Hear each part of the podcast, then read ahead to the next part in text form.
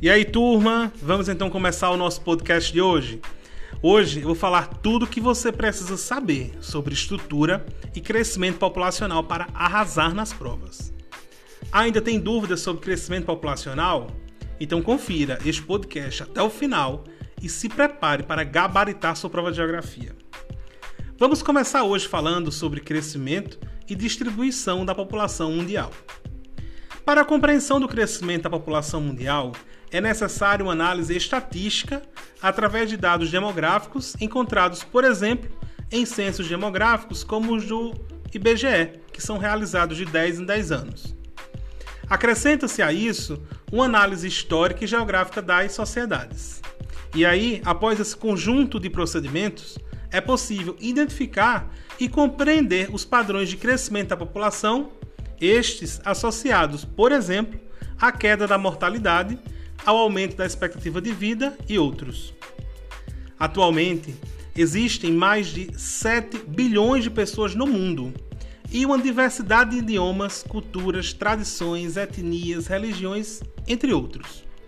Contudo, verifica-se que o ritmo de crescimento populacional ele vem diminuindo a cada ano. E este crescimento é medido através do chamado crescimento vegetativo, que consiste na diferença entre a natalidade e a mortalidade. E geralmente ele vem expresso por uma porcentagem. Ele é considerado positivo quando o número de nascimentos é maior do que o número de mortes. Por outro lado, ele é considerado negativo quando o número de mortes supera o número de nascimentos. Em termos de distribuição, pode-se afirmar que a densidade demográfica mundial, ou seja, o número de habitantes por quilômetro quadrado, ela é concentrada e desigual. Isto porque a maior parte da população mundial está concentrada no continente asiático. 60% da população mundial encontra-se na Ásia. E agora vamos entender de uma vez por todas a diferença entre um país populoso e um país povoado.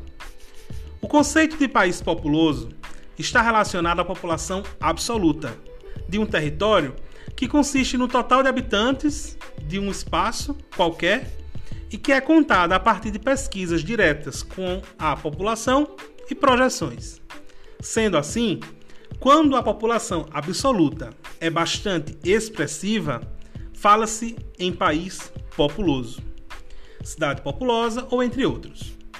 Já o conceito de país povoado está associado à população relativa ou à densidade demográfica. Trata-se do número de habitantes por quilômetro quadrado de um território, ou seja, é a divisão da população absoluta de um território pela área deste mesmo território. Um exemplo destes conceitos é o Brasil, que possui uma população absoluta de aproximadamente 220 milhões de habitantes e uma área de aproximadamente 8,5 milhões de quilômetros quadrados. Sendo assim, a sua densidade demográfica é em torno de 23,5 habitantes por quilômetro quadrado. Assim, nós podemos afirmar que o Brasil é um país populoso e pouco povoado, pois possui uma grande população absoluta e uma pequena densidade demográfica. Tudo bem até aqui? Vamos seguir então. Falar agora de estrutura da população. A estrutura da população refere-se às transformações no padrão de crescimento de uma determinada população.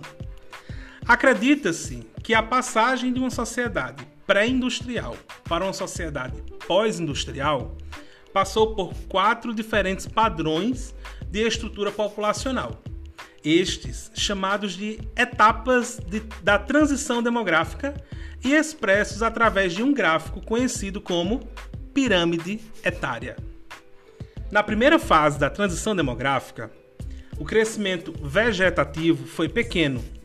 Isto porque, apesar de haver uma elevada natalidade, a mortalidade era, era elevada devido à ausência das condições sanitárias básicas, à ocorrência de guerras, epidemias, entre outros. Já na segunda fase da transição demográfica, Os avanços medicinais, como a produção de medicamentos e vacinas, e os avanços estruturais, como a urbanização, coleta de lixo, saneamento básico e outros, foram importantes para a redução da mortalidade e para a ocorrência do chamado baby boom, ou explosão demográfica. Este momento representou a passagem de uma sociedade rural para uma sociedade industrial e foi um período de grande crescimento vegetativo. Em um terceiro momento, observou-se a queda, a queda da natalidade devido, entre outros fatores, ao planejamento familiar, inserção da mulher no mercado de trabalho e o advento de métodos anticoncepcionais, e que, somados à baixa mortalidade, levou a um crescimento vegetativo baixo. Na quarta fase da transição demográfica, a natalidade e a mortalidade se estabilizaram em níveis muito baixos, o que leva a um baixíssimo crescimento vegetativo. Há quem defenda a possibilidade da ocorrência de uma quinta fase da transição demográfica e que o crescimento vegetativo seria negativo, devido aos altos custos de vida, pois se nas populações rurais os filhos participam no sustento da família como mão de obra na agricultura familiar, nas populações urbano-industriais os filhos geram despesas. Já é possível verificar países que vivenciam esta realidade, como a Alemanha e Itália, e as consequências deste processo, como a diminuição da população economicamente ativa e a diminuição do mercado consumidor e uma crise previdenciária. Agora eu vou dar destaque a dois casos que são peculiares: a China e a Europa, que apresentam baixo crescimento vegetativo. Quando o tema é população, duas realidades distintas e singulares merecem destaque: China e Europa. A China, por reduzir a natalidade a partir de uma política pública, e países da Europa, como Alemanha e Itália, exemplos da redução natural da natalidade. Um quinto da população mundial, aproximadamente 1,5 bilhões de pessoas, concentram-se na China. Por este e outros aspectos, a questão demográfica se tornou um grande desafio para o governo do país.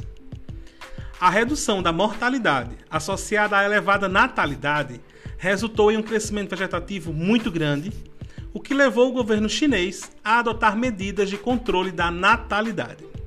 A política mais conhecida é a política do filho único, ou a Single Child Policy, surgida na década de 1970, segundo a qual os casais chineses poderiam ter apenas um filho e que, caso quisessem ter mais de um filho, deveriam pedir autorização ao governo e sofrer outras sanções.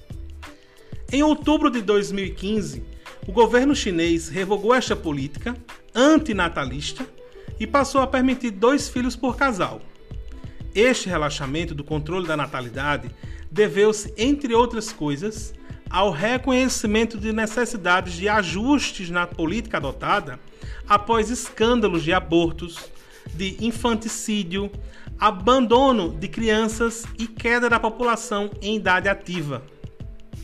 Já os baixos índices de natalidade do continente europeu foram fruto de um processo natural como a urbanização e o novo posicionamento da mulher na sociedade, que, associada à baixa mortalidade, acarretaram em um crescimento vegetativo negativo, o que leva a um quadro de mais idosos do que jovens e adultos. E tem como desdobramento uma possível crise previdenciária e sobrecarga na saúde pública. Ficou claro? E agora? Estamos bem no que diz respeito à demografia? Então, demos mais um passo dentro desse conteúdo e espero vocês no nosso próximo episódio aqui no podcast.